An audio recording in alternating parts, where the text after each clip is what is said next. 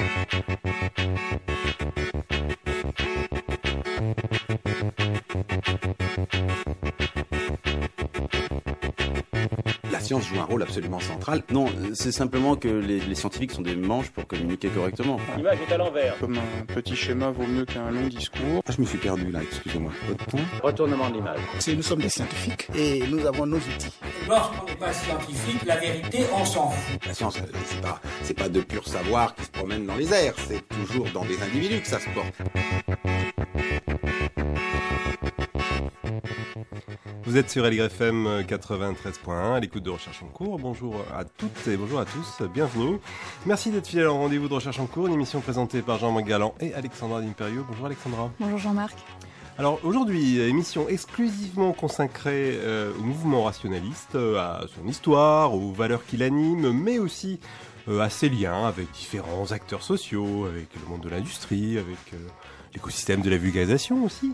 Et pour nous en parler, on a le plaisir de recevoir euh, Sylvain Laurent. Bonjour Sylvain Laurent. Bonjour, bonjour tous les deux, merci pour l'invitation. Alors Sylvain Laurent, vous êtes euh, maître de conférence en sociologie à l'école des hautes études en sciences sociales. Vous travaillez sur les rapports entre le lobbying et l'expertise savante, et notamment sur l'utilisation de l'autorité scientifique par les groupes d'intérêt économique. Vous êtes l'auteur de Militer pour la science, les mouvements rationalistes en France 1930-2005, publié cette année aux éditions de l'EHESS, et votre ouvrage précédent s'intitulait Les courtiers du capitalisme, milieu d'affaires et bureaucrates à Bruxelles. Alors quel est le rapport entre les courtiers du capitalisme et les mouvements rationalistes alors le lien, il est pas, euh, on va dire, il est pas direct. C'est-à-dire, je ne dis pas que tous les groupes que je traite dans le livre sur les mouvements rationalistes sont des lobbies. Ça, c'est le premier point.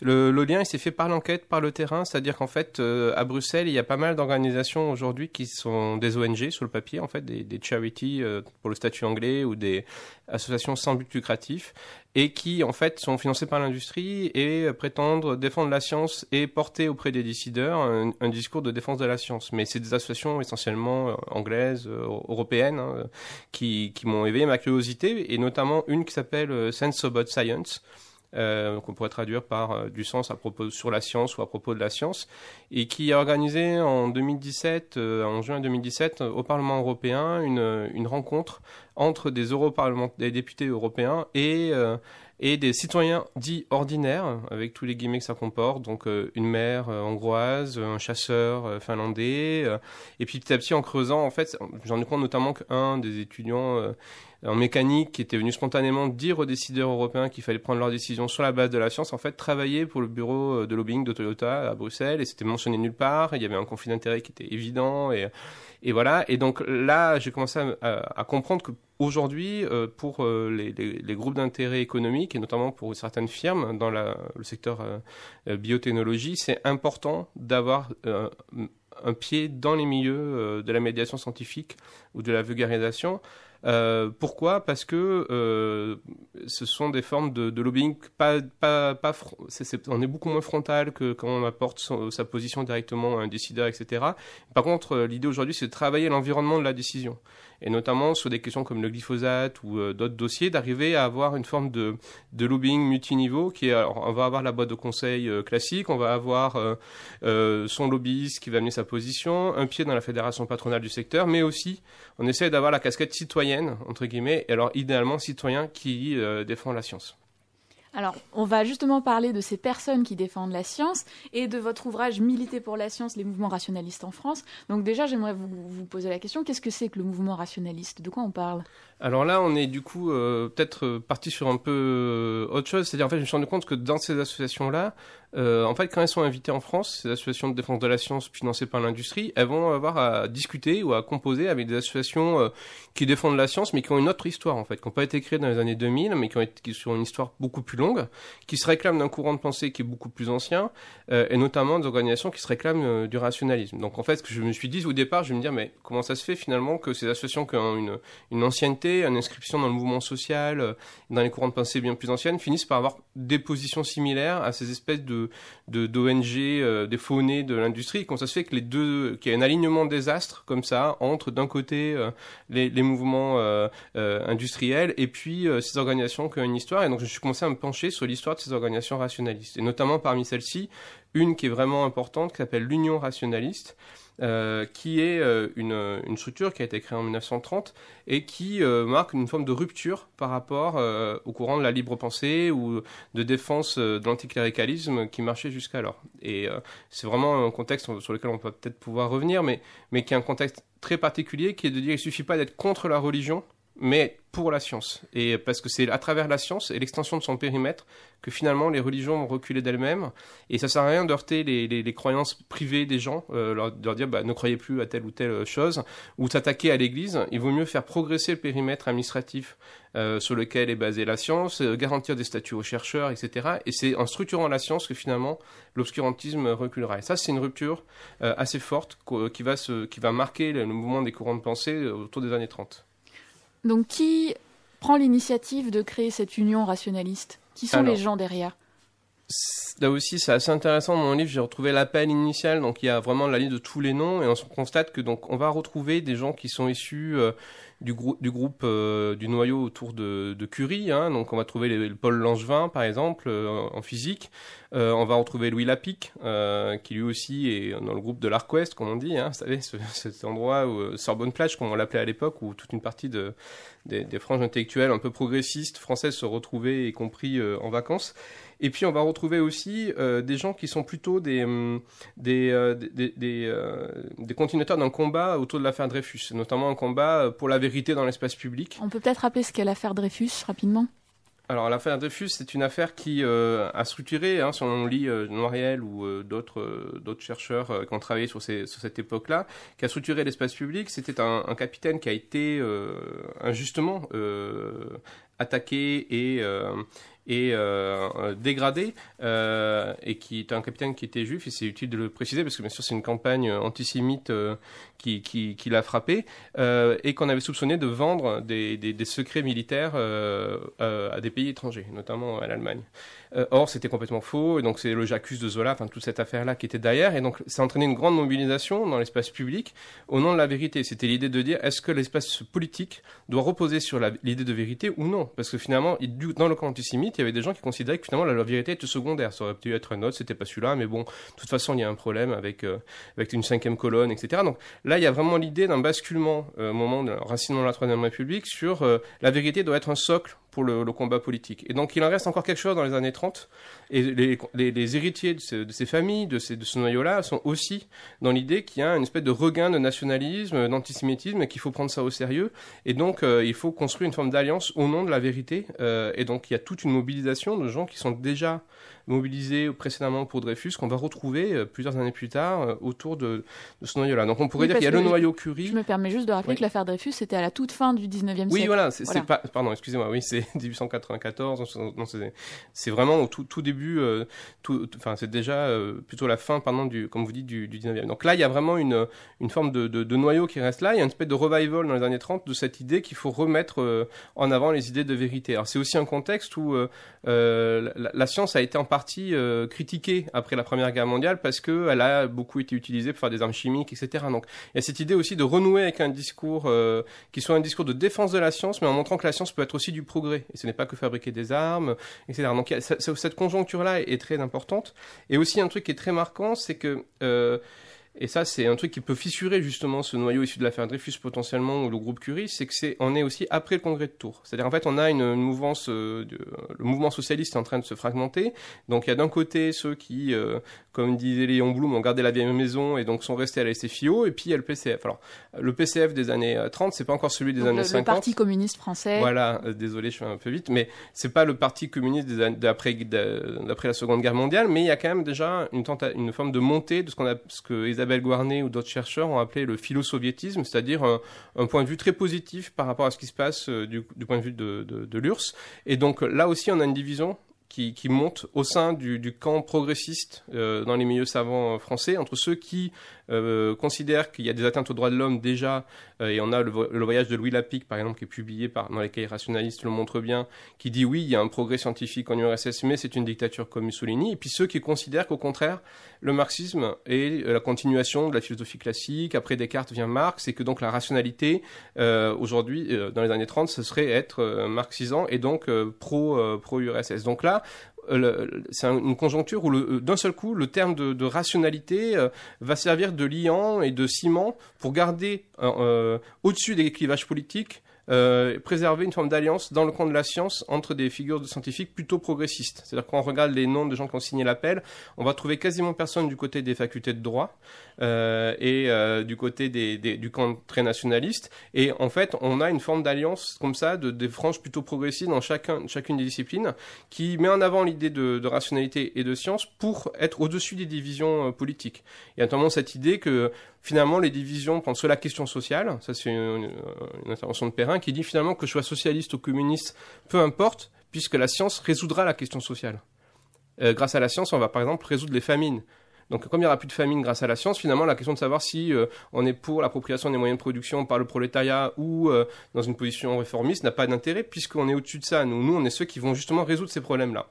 Donc, il y a cette idée que la science est au-dessus du politique et qu'il faut structurer et consolider la fonction de chercheur et donc euh, avoir des statuts pour la recherche. Donc, c'est aussi ce noyau-là qui est à l'origine après de la création du CNRS en 1939. C'est des gens qui poussent en disant il faut structurer et il faut avoir un espace autonome de la recherche qui ne soit pas en prise avec le militaire. C'est pas au, à l'armée de nous dire sur quoi chercher, et pas en prise avec l'économique. C'est-à-dire, on peut utiliser les ressources économiques, mais il faut que les questions viennent des chercheurs eux-mêmes. Et donc là, il y a cette espèce de mise en avant de la science comme une profession progressiste et qui suppose un engagement dans l'espace public. Il ne suffit pas d'être dans les laboratoires, il faut aussi dire au grand public pourquoi c'est important de garder, euh, de garder un espace scientifique. Et, donc, euh, ils font de la vulgarisation, c'est ça? Alors, ils ont un discours un peu... Euh, ils disent que justement un des problèmes c'est qu'il y a de la mauvaise vulgarisation.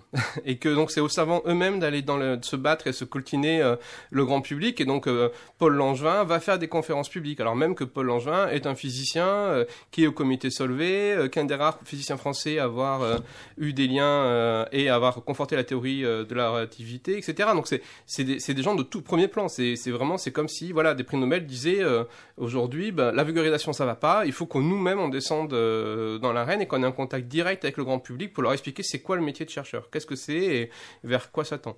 Et donc il y, a des, il y, a des, tribunes publiques où ils disent il y a des bons et des mauvais vulgarisateurs, mais grossièrement euh, il faut un, lien direct entre les gens qui pratiquent la science, comme une pratique eux-mêmes scientifique, et, euh, et l'espace public. Et cette mauvaise vulgarisation, donc dénoncée par ces acteurs, ressentie par ces acteurs, en tout cas, de, quoi s'agit-il? De, quelle vulgarisation on parle hein? Qui sont ces mauvais vulgarisateurs? Alors, la, la, les, noms, j'aurais du mal à vous les donner, mais, mais, mais disons qu'en gros, le, le, point cible, quand on lit les tribunes qui paraissent dans la presse, c'est euh, cette espèce de d'homme de lettres qui circulerait, un homme cultivé. En fait, c'est aussi une rupture avec l'idée de, il suffirait d'être un homme lettré ou cultivé pour pouvoir transmettre la science c'est pas suffisamment spécialisé, c'est des gens qui connaissent pas vraiment véritablement l'actualité des recherches. C'est aussi une période où beaucoup de savoirs sont en train de se consolider. Il y a des grosses euh, des gros clivages, par exemple, en biologie, euh, entre darwinisme et néo-lamarckien. Et donc, les, néo-lamarckiens, les biologistes français, par exemple, sont plutôt néo-lamarckiens à l'époque. Et donc, euh, qu'est-ce que ça veut dire ça, ça veut dire que, par exemple, ils considèrent que le, le, le, que la théorie génétique, euh, elle est, euh, elle est fausse en fait, et que donc la théorie du milieu doit et, le milieu est, est structurant dans l'évolution des espèces.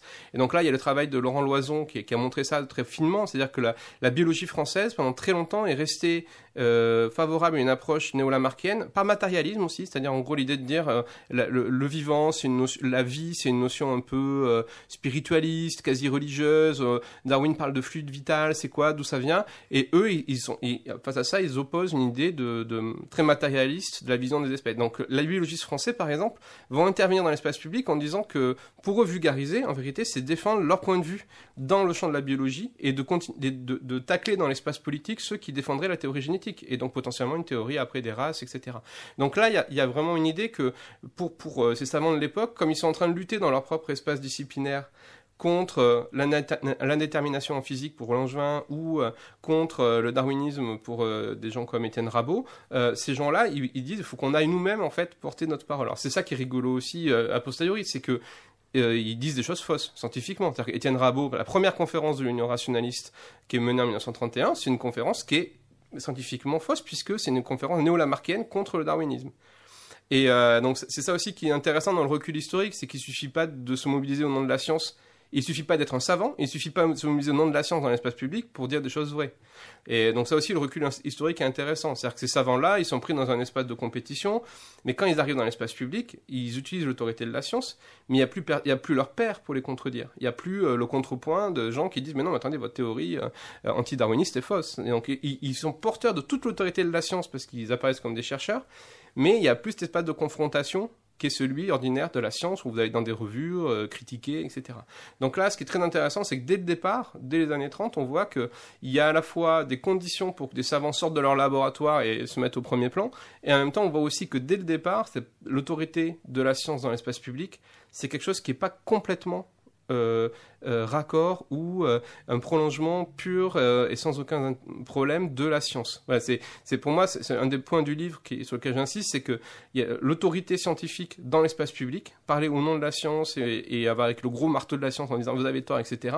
C'est pas le travail scientifique ordinaire parce que vous avez cet écart entre la vision publique qui est porté par un seul individu, qui du coup se voit auréolé de toute la, dimension scientifique, et puis ce qui est la réalité du travail scientifique, un espèce de confrontation. Il y a des zones de consensus, mais il y a aussi des choses qui sont en débat, et là-dessus, euh, il y a toujours des écarts en fait. Et alors, si je comprends bien, cette union rationaliste euh, a aussi vocation euh, à être une sorte de groupe d'intérêt pour défendre les intérêts de la science et, euh, et s'opposer au fascisme, au nazisme qui, qui émerge euh, à ce moment-là? Alors, c'est très exactement ça. Ils se définiraient eux-mêmes, je pense, comme un groupe euh, de pression, et je crois même qu'ils emploient cette expression, mais par contre... Est-ce qu'on pourrait dire du coup que c'est une sorte de lobby? Alors, c'est une forme de, lobby citoyen, si vous voulez, parce que c'est pas des, c'est pour moi le terme lobby, il est un peu ambigu aussi, mais bon, en tout cas, c'est un groupe de pression qui essaie d'influencer les décisions du politique. Et là, là, le, le, le, par contre, le problème, c'est qu'ils font ça en disant qu'ils font pas de politique. Donc là aussi, c'est une autre spécificité de ces mouvements euh, pro-science, c'est qu'à partir du moment où vous défendez la science, vous dites que vous ne faites pas de politique, alors même que vous intervenez dans l'espace public. Et donc très rapidement, cette posture-là, dite euh, apolitique, euh, va se confronter à la montée, comme vous l'avez dit, euh, du nazisme. Or, bah, du coup, dès le départ, euh, le groupe est très positionné pour voir les problèmes que pose le nazisme, parce que, par exemple, un de leurs présidents d'honneur, c'est Einstein. Et donc, tous les savants allemands, par exemple, qui vont devoir s'exiler, une partie d'entre eux, ils ont déjà des liens avec ce noyau-là. Donc, effectivement, l'Union rationaliste est une des premières structures à prendre position contre la montée du nazisme, mais parce qu'ils voient brûler des livres, ils voient des savants devoir s'exiler, ils voient la persécution, antisémite dans les universités, et donc, il y a très rapidement un rappel du réel par rapport à cette espèce de proclamation qui est que ces savants-là, ils vont en vérité rapidement faire de la politique, en vérité. Mais ils vont le faire en disant qu'ils n'en font pas. Ou alors qu'ils le font, mais à un autre niveau. Et euh, donc là, c'est vraiment très intéressant de voir aussi des acteurs qui sont pris par euh, les contraintes de l'histoire, finalement, et qui essaient de porter un idéal scientifique, mais en vérité, déjà, il faut un front populaire avant la lettre. C'est-à-dire que là, la photo euh, qui est en couverture du livre, c'est une manifestation antifasciste où ils sont sur le toit d'une voiture. Euh, et on voit sur le toit d'une voiture Paul Langevin et euh, le point levé et, d'autres chercheurs qui sont membres de l'Union rationaliste. Et on voit très vite que finalement, cette idée de dire qu'on ne fait pas de politique tout en étant dans l'espace public, elle est, elle est, intenable en fait. Elle, va se confronter à des faits historiques qui vont les rattraper. Donc à ce moment-là, l'Union rationaliste, euh, je suppose, euh, euh, adresse des sujets tels que le nazisme, le fascisme, ce genre de choses. Et puis petit à petit, après, comment évolue l'idéologie un peu de, si on, peut dire ça, de l'Union rationaliste? Alors, le, le, souci qui va se passer, donc, déjà, c'est Munich qui va créer visiblement des divisions, euh, les accords de Munich 1938. Euh, 1938, le problème euh, qui se pose est que, effectivement, une partie du groupe de l'Union rationaliste considère que les accords de Munich, qui laissent le champ libre euh, à Hitler en Tchécoslovaquie, etc., posent un problème. Et donc, à partir de là, il y a des tensions très fortes à l'intérieur du groupe. Il y a une année où il y a des démissions du, de l'administration, etc. Mais aussi, ce qui est intéressant de voir, c'est que très rapidement, là aussi, ces gens vont être rattrapés par l'histoire, dans le sens où euh, bah, une bonne partie de ces, militants pour la science vont être euh, traqués, persécutés. Langevin, il a signé à résidence pendant la, pendant la guerre. Euh, une partie va être, devoir s'enfuir aux États-Unis grâce à la fondation Rockefeller, pouvoir retrouver une sociabilité savante outre-Atlantique, mais ils vont devoir fuir la France. Et une partie va être tuée, exécutée. Donc là, il y a vraiment une une, on va dire, là aussi une forme de, de, de, confrontation avec l'histoire, qui fait qu'après-guerre, euh, le, le, le, rationaliste reste, il va avoir le nom qui est toujours le même sur les frontons, mais par contre à l'intérieur, c'est plus, ce qui s'y joue n'est plus tout à fait du même ordre. Euh, C'est-à-dire que, pour le dire euh, rapidement, il y avait une diversité des courants euh, très forte avant la Seconde Guerre mondiale, Euh, et petit à petit, le groupement va euh, voir son sens interne euh, se transformer parce que le Parti communiste français va très rapidement prendre des positions à l'intérieur euh, de ce groupe-là. Une partie des savants eux-mêmes ont basculé dans la clandestinité au Parti communiste. Donc il y a déjà cette euh, dimension-là présente, qui est que l'Union rationaliste va être beaucoup plus proche du Parti communiste français, qui va investir le terme du rationalisme. Et l'autre, euh, l'autre changement, c'est que, euh, le, le- par contre, le- la structure va être portée par une série de, de, de hauts fonctionnaires de la recherche qui sont passés par la résistance, des gens du musée de l'homme, etc., et qui vont euh, euh, tenir à relancer la structure euh, après-guerre, mais euh, avec cette idée que la guerre froide va rapidement rattraper, euh, rattraper l'organisation.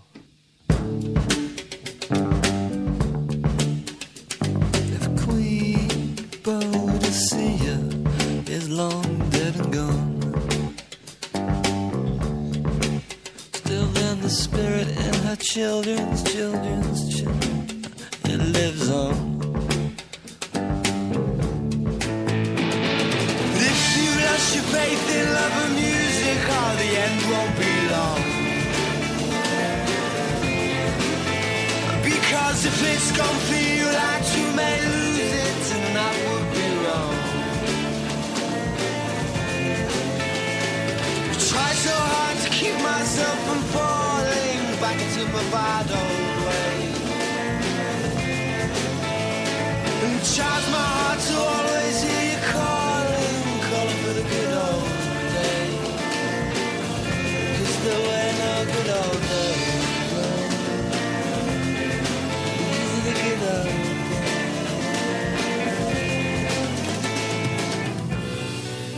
sur LRFM à l'écoute de Recherche en cours. Nous recevons ce matin Sylvain Laurent. Il est question de rationalisme. Et juste avant la pause musicale, nous commencions à aborder la guerre froide, la guerre froide qui va euh, créer un peu de désordre au sein de l'Union rationaliste. Qu'est-ce qui se passe?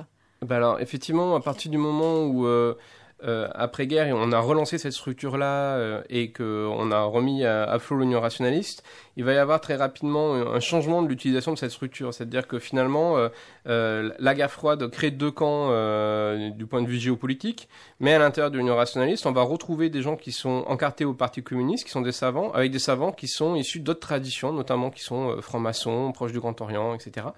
Et euh, l'Union rationaliste sert de téléphone rouge un peu dans le milieu savant, dans le monde savant, une passerelle en- entre, entre les deux mondes. C'est-à-dire qu'on va prendre garde, même si le Parti communiste aurait tout à fait les moyens de, de, de noyauter totalement les instances dirigeantes, on va, ils vont faire exprès de laisser à la table euh, du conseil d'administration de l'Union rationaliste des gens qui viennent d'autres mouvances.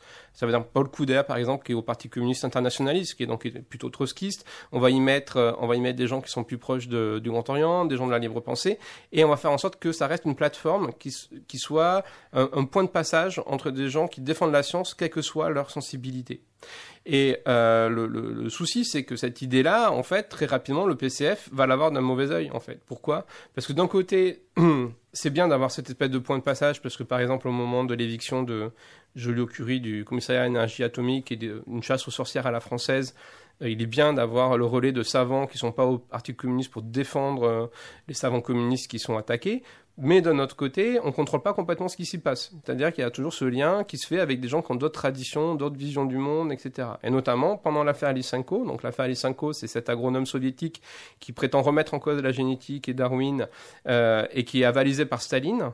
Euh, au moment de l'affaire euh, Lysenko, euh, les savants français vont devoir se positionner et et, apporter leur soutien à quelque chose qui est faux scientifiquement, dont ils le voient, ils le voient bien en plus. Des gens comme Marcel Prenant voient très bien quand il va en URSS que c'est n'importe quoi, euh, ce qu'on lui propose d'avaliser.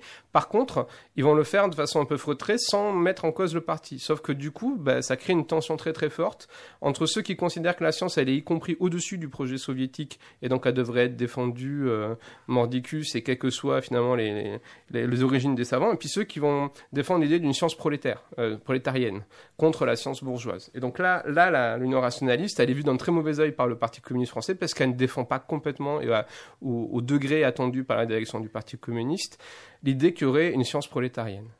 La direction du Parti communiste voit ça comme une espèce de résidu d'une forme d'adhésion à la philosophie humaniste euh, classique dont beaucoup de ces militants euh, qui se connaissent d'avant-guerre euh, seraient toujours euh, porteurs. Et ça, c'est intéressant pour nos débats actuels parce qu'on voit bien aussi comment, euh, dans, le, dans, le, dans le périmètre, on va dire, du, euh, de la mouvance rationaliste, euh, il y a une attache forte dans des militants qui défendent cette mouvance-là dans les années 50 à l'idée que le marxisme n'est pas tout, que, ou que Marx serait le continuateur de philosophes français des Lumières, etc. Ça, c'est des effets très français aussi. euh, puisque, le, bon, petite parenthèse, le Parti communiste français, dans les années 30, il a des stratégies éditoriales où justement, va republier aux éditions sociales internationales Descartes euh, et tout un tas d'auteurs classiques, et à la suite, ils mettent Marx en disant, ah bah, si vous aimez les Lumières, finalement, la suite, c'est Marx. Quoi. Donc ça aussi, c'est des visions qui ont beaucoup travaillé ces militants dans les années 30 et qui pèsent encore dans les années euh, 60. Et donc, l'Union rationaliste va devenir un petit peu le creuset de résistance, une opposition euh, au stalinisme euh, dans le monde de la science. Et petit à petit, cette opposition va se consolider, se structurer, notamment autour d'une revue qui s'appelle euh, Raison présente, et qui va défendre l'idée que finalement, bah, l'humanisme, euh, la science, la vérité, c'est au-dessus, sont au-dessus, sont des valeurs qui sont au-dessus, y compris euh, de l'adhésion au Parti communiste français ou de la défense euh, du marxisme. Et donc là, il y a une, forme de, cristallisation qui, là aussi, une forme de revival des années 30, et on remet au goût du jour l'idée que la science est au-dessus euh, des divisions politiques du moment ou de tel ou tel culte du chef pour, pour défendre, pour défendre l'idée de vérité. Ce qui va se passer, c'est que très rapidement, cette vision-là, elle va être vue comme trop politique par des gens qui font de l'instrumentation et qui sont euh, finalement une rationalisme, mais dans une démarche de type ingénieur euh, qui défend la méthode expérimentale dans l'espace public. Et le nouveau type d'alliance qui va être possible, finalement, ça va être de dire, dans les deux cas, on va avoir une critique de l'aliénation politique ou culturelle. Qu'est-ce que ça veut dire, ça, une critique de la ligne par exemple, ça va être de dire euh, euh, les gens du Parti communiste qui sont dans l'Union rationaliste sont du coup d'un type un peu particulier parce que c'est des communistes qui disent euh, l'aliénation, ça s'arrête pas aux portes du Parti communiste. On peut être euh, un militant communiste et être aliéné parce que par exemple on vénère Staline, donc il y a une aliénation culturelle, y compris du travailleur politique. Voilà, des, idées comme ça. Et de dire que donc en fait, c'est pas parce qu'on est militant qu'on n'est pas qu'on a la vérité, on est aliéné euh, aussi quand on milite, etc. Et donc là, il y a cette idée d'une aliénation culturelle ou d'une idée qu'il faut faire du coup une forme de, d'émancipation culturelle, y compris de gens qui seraient à gauche, euh, qui seraient militants, etc. Et le point commun que vont trouver les différentes sensibilités euh, de cette mouvance rationaliste dans les années 70 pour continuer un combat commun, ça va être de dire de, du coup maintenant il faut faire de la vulgarisation scientifique et combattre les croyances on va dire euh, ésotériques, euh, populaires, etc. Parce que c'est le point commun sur lequel on peut on peut s'entendre. Parce que nous, on est pour lutter contre l'aliénation culturelle, euh, nous en tant que militants communistes, et vous en tant que euh, euh, défenseurs de l'expérimentation, pas forcément parti communiste, vous êtes aussi pour vulgariser le savoir scientifique. Donc ça, ça va être leur dénominateur commun, en fait. Voilà, donc il y a l'idée de dire qu'en fait, les tensions internes au, au camp rationaliste, on va les mettre de côté. On a tous des mouvements, des sensibilités différentes. Nous, on vient du PC, mais on n'est pas complètement en raccord. Vous, vous n'êtes pas forcément militant. Il y en a qui sont à des de l'homme, etc. Mais le point commun qu'on a, c'est qu'on veut euh, diffuser la bonne science dans l'espace public et la culture. Et donc le point commun est de se projeter vers l'extérieur en disant, mais en fait, arrêtons de nous taper entre nous. Ce qui est important, c'est que les gens qui sont pas scientifiques soient sensibilisés à l'importance de la science, etc. Et du coup, cette décision-là, c'est 70, hein, le, congrès de Royaumont, là, la rencontre de Royaumont que je décris dans le livre assez longuement, fait qu'on va avoir une espèce de renouveau de la critique euh, euh, euh, rationaliste dans l'espace public dans les années 70, mais elle n'a plus du tout euh, les mêmes finalités que dans les années 30 ou 50. C'est-à-dire que dans les années 50, par exemple, on va avoir des débats très forts sur la bombe en disant est-ce que finalement la bombe atomique c'est rationnel? Est-ce que les savants n'ont pas une responsabilité par rapport à ce qu'ils produisent, etc. Alors que dans les années 70, la, la dimension, la responsabilité du savant par rapport à ses œuvres a complètement disparu. Par contre, on va aller taper sur les ovnis, les maisons hantées, euh, les cercles dans les champs, les croyances populaires, l'ésotérisme, etc. Et donc le combat rationaliste, c'est ressoudé, mais c'est ressoudé en faisant l'économie totale de ce que fait le savant dans son propre euh, laboratoire, ou de la responsabilité qu'il aurait en tant que producteur d'un savoir spécifique, et, donc quelles sont, euh, voilà, quelle est la responsabilité du savant par rapport à la bombe atomique, par exemple, ça c'est des questions qui disparaissent. Et donc cette, euh, cette, voilà, cette, ce renouveau du combat rationnel, il fonctionne très bien, c'est-à-dire qu'on va aller chercher des thèmes des croyances populaires, donc par exemple, typiquement, euh, la, bague à Daniel Gilbert, Rick Azaray et, et la- la- les, ondes magnétiques, tout un tas de, de- de choses qui passent à la télé, qu'on va aller percuter, et donc on sait que comme c'est connu parce que ça passe à la télé, on va avoir une audience et bénéficier d'une audience en le critiquant.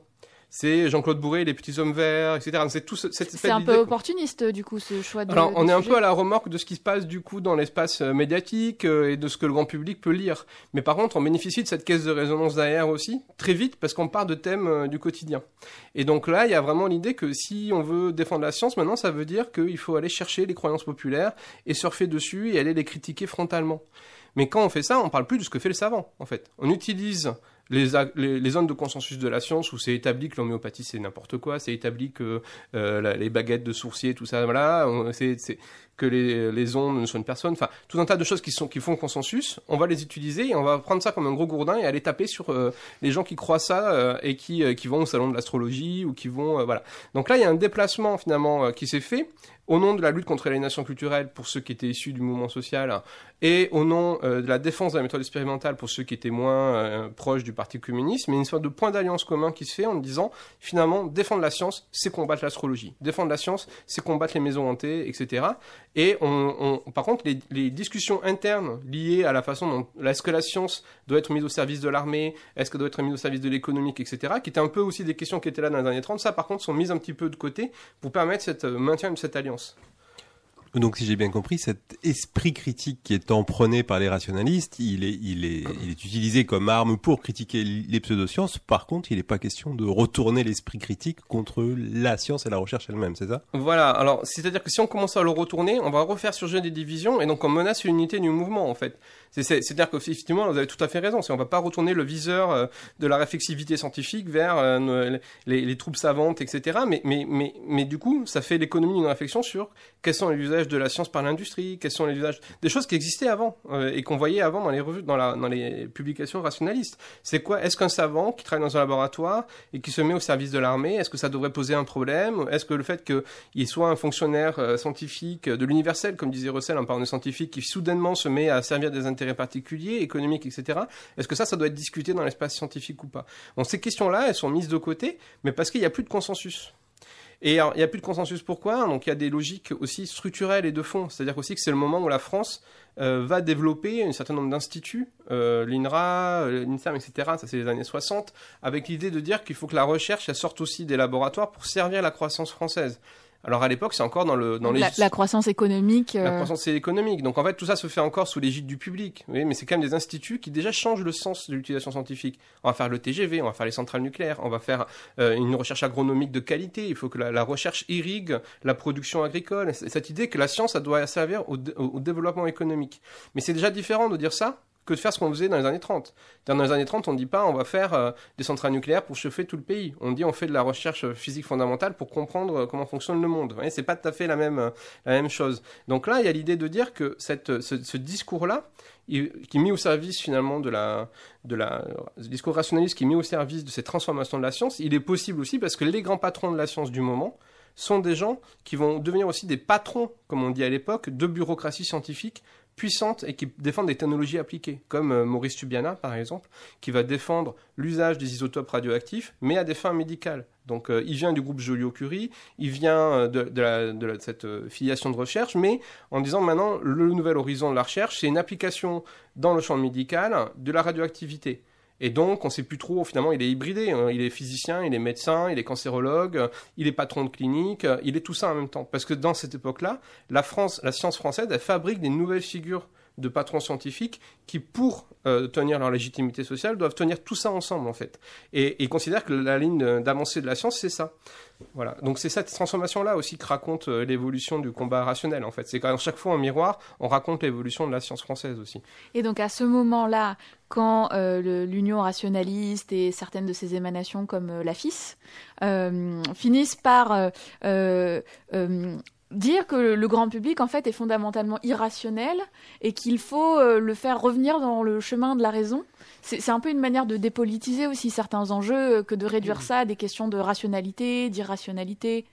Alors, je, je, je, je, dirais pas que c'est une façon de dépolitiser, parce que je pense pas qu'il y ait cette euh, intentionnalité-là. C'est des gens qui considèrent que le politique, euh, par exemple, le, fondateur de l'AFIS, donc euh, l'Association française pour l'information scientifique, Michel Rouzet, est quelqu'un qui a fait de la, de la politique toute sa vie. C'est quelqu'un qui est allé CFIO, après au PC. Enfin, c'est des gens qui baignaient dans le mouvement social. Ils considéraient pas que politiser ou dépolitiser un enjeu serait. Je pense qu'ils ils croyaient que la politique était quelque chose de vertueux, de bien. Donc c'est pas. C'est plus que effectivement, on va trouver un amalgame nouveau euh, qui est de dire euh, finalement il y a un, lien entre ces gens qui critiquent euh, les nouvelles technologies et typiquement le nucléaire par exemple et l'ésotérisme.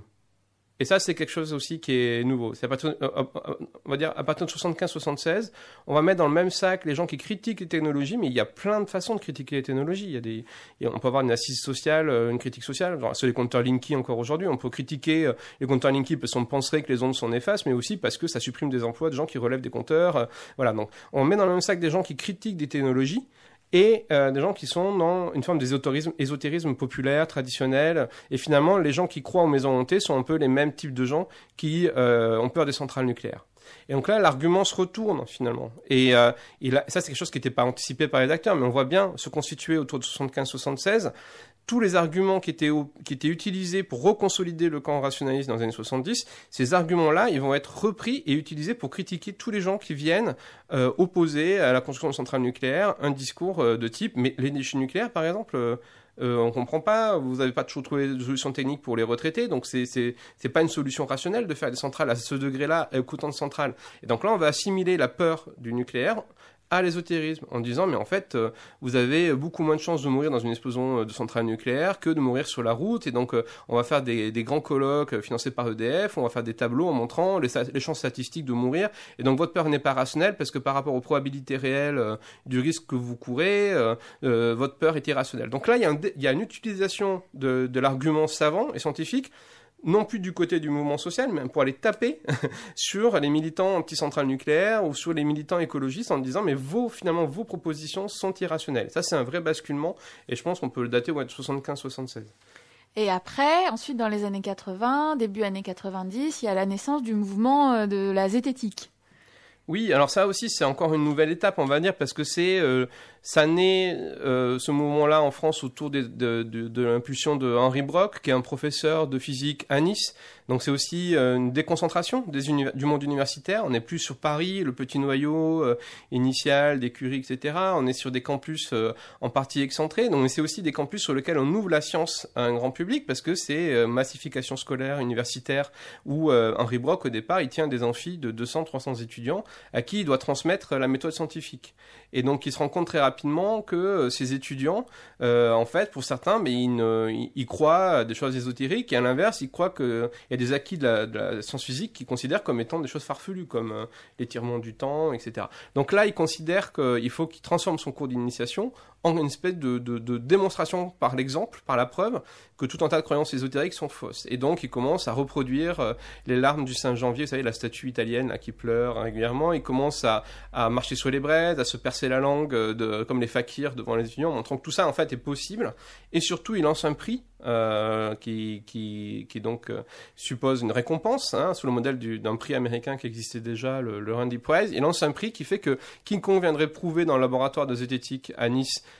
qu'il a des pouvoirs paranormaux, obtiendra un chèque d'un montant important, à l'époque je crois que c'est 150 000 francs, déposé chez notaire, et donc il y a tout un protocole, et, pendant des, années comme ça, euh, avec le parrainage de Gérard Majax, qui était un magicien connu à l'époque, ils vont recevoir des gens dans le laboratoire de physique de Nice et faire des, tests, et bien sûr personne n'a jamais prouvé qu'il avait de pouvoirs euh, paranormaux, mais c'est cette idée qu'en fait le combat rationaliste finalement c'est montrer qu'il y a des charlatans ou des superstitieux, mais que finalement tout ça ne tient pas à l'épreuve euh, empirique des faits, à la réplication scientifique, etc.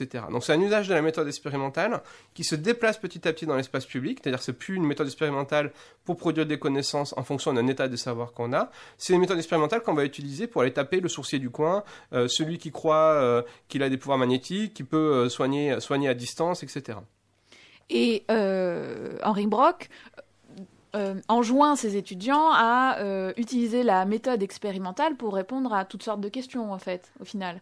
Alors c'est ça aussi qui est intéressant, c'est que c'est un déplacement euh, de ce qu'était le périmètre, euh, la division du travail entre sciences sociales et sciences euh, dites exactes. C'est-à-dire que le, le- le- dans la zététique, il y a l'idée qu'on peut prendre les méthodes expérimentales utiles pour comprendre les phénomènes physiques euh, ou, ou biologiques et appliquer ces mêmes méthodes aux problèmes humains. C'est-à-dire, en fait, ça, ça nie quelque part l'existence d'un corpus de savoir qui serait les humanités ou les sciences sociales, qui prennent pour objet l'histoire euh, et les comportements humains. Donc ça, ça aussi, c'est une forme de, bascule pour moi, en tout cas, qui suis historien ou sociologue, c'est de voir qu'il y a une forme de d'idée qu'en fait, il suffirait de reprendre une espèce de, de, de vademecum de 5 ou 6 points euh, auxquels on se tient pour contrôler ses propres biais, et finalement, ça suffirait, on pourrait l'appliquer à n'importe quoi, aux maisons hantées, euh, aux croyances sur les lignes de tension, aux, aux, aux, aux etc. Et qu'en fait, il suffirait d'avoir une espèce de liste comme ça de points, euh, de checkpoints à, cocher pour voir si quelque chose est vrai et faux quand il s'agit de comportements euh, humains.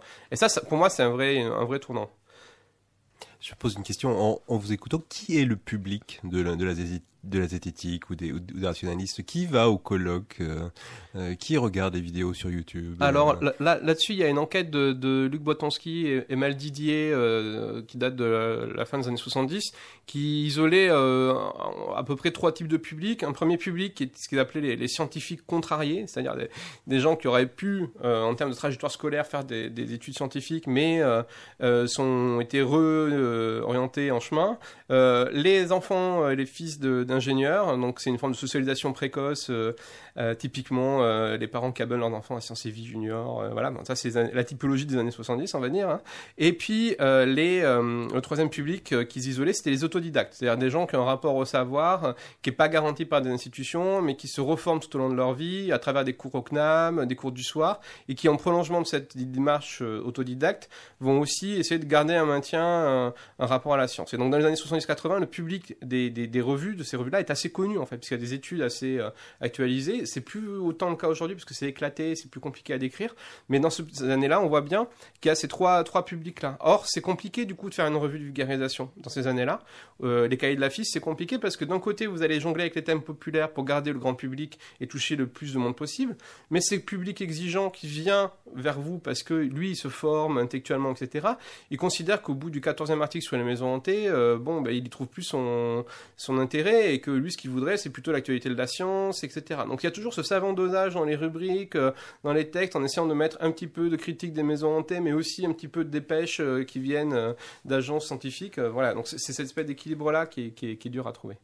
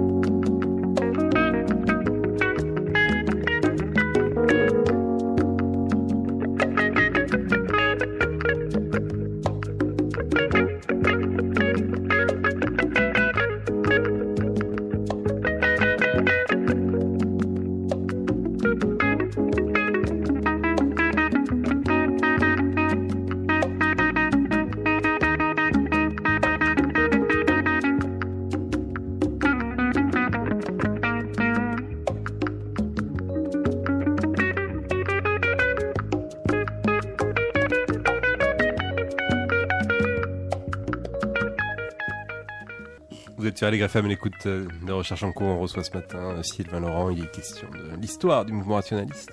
Et juste avant la pause musicale, nous avons évoqué le rapport euh, peut-être un peu douloureux de la zététique avec les sciences sociales. Quel est le couac à ce niveau-là? Alors, je pense qu'il y il y a aussi cette crainte du côté des, des, des sciences dites exactes d'un retour euh, à l'affaire Lysenko ou à cette idée qu'il y aurait une philosophie matérialiste qui couronnerait tout et donc en fait que les chercheurs en sciences sociales pourraient commander à distance comme ça euh, ce qu'est le savoir, et, etc. Et donc il y a une forme de, de, de refus, je pense, dans la zététique qui se fait euh, dans les années 90 et 2000 où on voit bien qu'il n'y a plus aucun aucun chercheur en sciences sociales qui est présent dans, le, dans les bureaux de, de l'Union rationaliste ou de ces groupements-là, alors qu'ils qu'ils sont là plutôt au départ. En fait, ce que j'ai pas dit aussi, c'est que dans les années 30, on va retrouver les durkémiens, les gens qui sont proches des annales, etc. Donc toute la partie sciences sociales la plus dynamique, elle est, mais à partir des années, euh, on va dire 70-80, il y a une espèce de décrochage comme ça, de séparation des deux mondes. D'un côté, ceux qui font des sciences dites exactes, de l'autre côté, euh, euh, les sciences sociales. Et ça revient aussi à une question de comment marche la formation des savants. C'est-à-dire que dans les années 30, comme Langevin, il pouvait déjà être à l'école de chimie de Paris, être reconnu comme étant un excellent chimiste, mais il va quand même passer le concours de l'ENS et donc faire l'épreuve de latin et donc montrer qu'il a aussi une compétence, euh, un respect pour la culture, on va dire philosophique et littéraire. Aujourd'hui, on peut avoir des modes de formation d'ingénieurs qui ne passent quasiment jamais par la classe humanité en vérité. Parce que si vous faites une filière S, puis que vous enchaînez sur une prépa scientifique et puis que vous êtes pris euh, dans une école d'ingénieurs, vous allez avoir peut-être deux heures, trois heures par semaine d'histoire, de, culture générale politique, etc. Mais dans la fabrication d'un savant aujourd'hui, il y a vraiment cette idée euh, de le spécialiser très rapidement sur ces thématiques-là. Ce qui n'est pas le cas en fait dans les années 30. Donc là aussi, il y a deux mondes qui sont commencés à se distancier. Sauf qu'après, une fois qu'on est en poste ou qu'on est en position, ben là, on va essayer de redonner un sens à son travail. Et donc, on va l'épuiser dans de la philosophie euh, ou de l'épistémologie euh, qui est disponible euh, sur les tables des libraires, etc. Et se rebricoler une forme de, culture générale, de rapport à la science, un peu travaillé, parce qu'on peut pas faire de science sans avoir une libido scienti, un investissement dans la science, etc. Sauf qu'avant, il se faisait en lien avec les humanités et la philosophie, sauf qu'aujourd'hui, il va se faire à coup de vidéos YouTube, à coup de, de, de brochures zététiques, à coup de, de, de, voilà, de réseaux sociaux, etc. En disant, mais tiens, si j'allais euh, affirmer ma supériorité en termes de travail scientifique euh, sur tel ou tel euh, journaliste qui écrit sur les technologies, est-ce que j'allais, si j'allais faire des vidéos de moi en train de faire de la vulgarisation scientifique, etc. Donc, on voit bien qu'il y a toujours ce besoin dans l'air, d'un lien avec le public euh, y compris pour les savants euh, sciences dures. Mais par contre, il s'exprime, euh, il s'exprime aujourd'hui par des canaux très différents et surtout, il passe plus par une espèce de, détour par les savoirs produits par l'université sur ces questions-là. Et donc, quelque part, est-ce que le fait de se réclamer du mouvement zététique et de faire de la vulgarisation autour de la zététique, c'est pas une forme de distinction sociale, c'est-à-dire de vouloir se faire bien voir? Je pense que c'est une forme de distinction au sens où effectivement c'est l'affirmation de ce qui serait une supériorité d'un type de capital culturel ou d'un type de, de connaissances euh, qu'on a pu acquérir par ses études contre d'autres. Et effectivement montrer que euh, ah, il n'y a pas besoin de lire 200 livres de sciences sociales et d'histoire. Moi, avec mes 7 ou 8 grilles de zététique, je peux contrôler les biais cognitifs qu'aurait tel ou tel sur tel ou tel sujet. Sauf qu'en fait, ça oublie un truc fondamental et qu'on apprend dès la première année de sciences sociales, c'est que quand on travaille sur l'humain et la société c'est vous l'instrument en fait.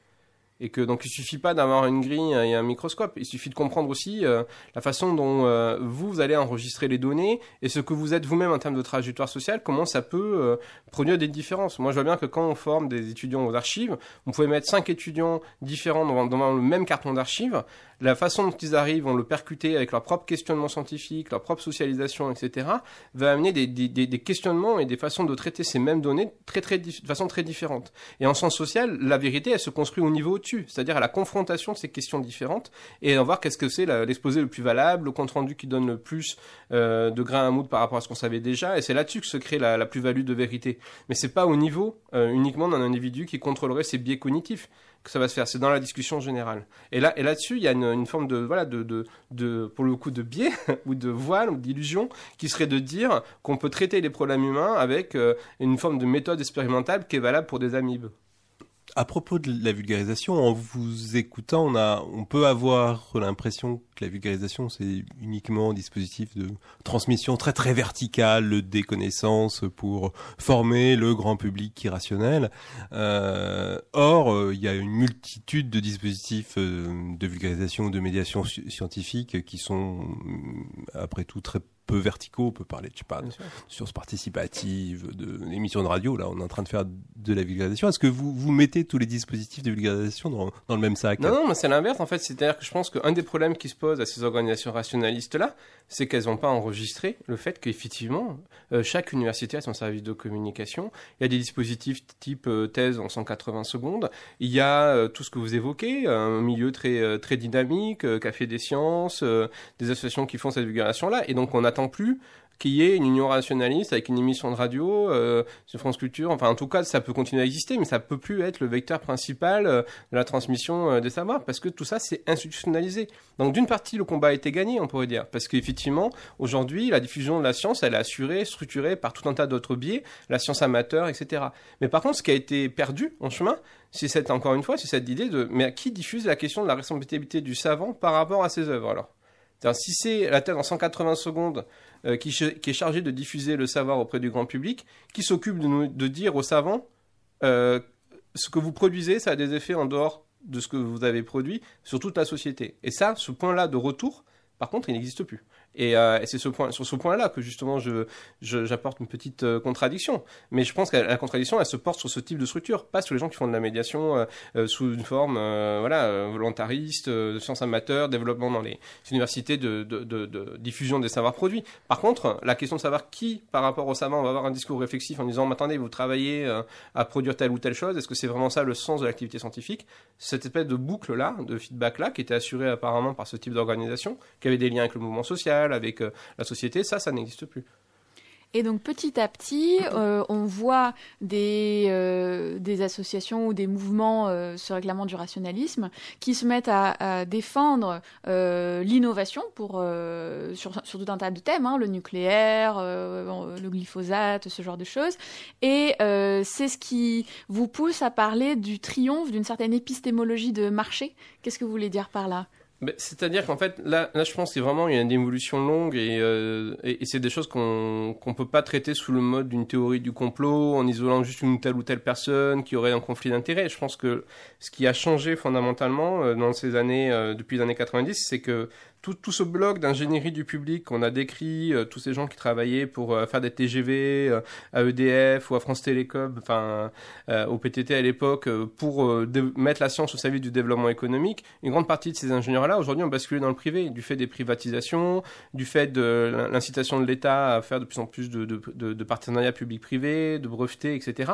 Ce qui fait qu'aujourd'hui, beaucoup des animateurs en fait de ces structures rationalistes, en vérité, sont complètement dans l'adhésion au discours d'innovation technologique parce qu'ils renvoient à leur propre pratique professionnelle. En fait, ils sont très souvent des gens qui travaillent, qui sont soit ingénieurs dans le privé, soit euh, qui euh, sont dans le public mais ont des brevets en commun avec tel ou tel grand groupe, voire même ont montré leur propre euh, entreprise sous injonction ou sous conseil de l'institut public pour lequel ils travaillent. Donc là-dessus, il y a vraiment une, transformation des métiers scientifiques qui va juste se reporter après sur ces structures-là. Encore une fois, je pense qu'il y a un, lien intime entre la façon dont on fait de la science et puis les gens qui s'investissent publiquement au nom de la science. Et ce qu'on constate effectivement, c'est qu'aujourd'hui, la, la, zététique est complètement compatible avec euh, l'idée de marché. Il n'y a pas d'antinomie totale. Il n'y a aucune antinomie entre euh, euh, l'épistémologie portée par ces mouvements-là et le rapport à la science qu'ils défendent et puis euh, le, le marché.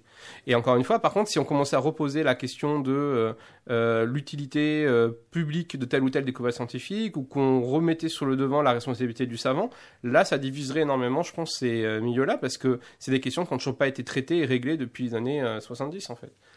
Et alors aujourd'hui, vous travaillez plus spécifiquement sur l'utilisation de l'autorité scientifique par certains groupes d'intérêt. Comment ça se passe? Comment vous étudiez ça? Là, en fait, bon, on sort un peu de l'ouvrage parce que l'ouvrage s'arrête en 2005 et je pense que c'est des phénomènes euh, assez, assez récents.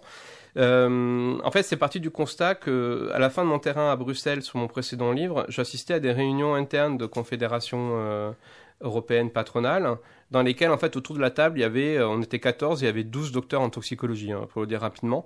Et en gros, euh, tous ces acteurs-là, au départ, je me disais, bon, ben, c'est un peu le petit atome d'autonomie euh, scientifique face à l'industrie. En fait, ce que j'observais de visu en assistant aux réunions, euh, c'était l'inverse. En fait, c'était comment 12 docteurs en toxicologie mettaient au service euh, de l'industrie leurs connaissances pour casser les arguments, notamment de l'Agence chimique européenne sur la construction des valeurs limites d'exposition. Bon, je rentre pas dans les détails, mais disons que l'idée, c'est que vraiment, le, le- il y a un usage maintenant tout à fait ordinaire. Il suffit de faire une sociographie euh, des recrutés dans les groupes d'intérêt patronaux à Bruxelles pour montrer que les profils Sciences Po ou communication s'effacent petit à petit par rapport à des profils sciences dures, en vérité.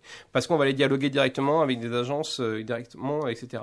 Sauf que cette vision très technique du lobbying, elle doit, elle doit aller avec un discours plus public et plus politique de, auprès des décideurs en leur disant vous ne pouvez pas prendre de décision si vous n'avez pas euh, le, la, le là qui est donné par la science, le point de vue des scientifiques. Et donc parallèlement à, cette, à ce lobbying technique-là, on développe, du point de vue des films de relations publiques, des stratégies pour prendre pied dans les milieux de la médiation scientifique. Et ça, c'est quelque chose dans les milieux de la médiation scientifique n'ont pas complètement conscience pour le moment. C'est-à-dire quand vous lisez les Monsanto Papers, qui sont des, des documents publics issus des procès faits à Monsanto aux États-Unis, vous avez des pages sur on va avoir besoin de nos firmes de relations publiques classiques, mais aussi de relais par en bas, ou de relais qui apparaîtront désintéressés, de notre point de vue. Et donc il faut investir ces milieux-là pour que ça puisse faire électrode. À la fois, nos experts vont aller voir les agences chimiques européennes, mais on aura aussi ce point de vue des citoyens ordinaires qui vont dire, mais nous aussi, on n'est pas complètement écologistes, on veut pas forcément qu'on en abandonne le glyphosate, etc.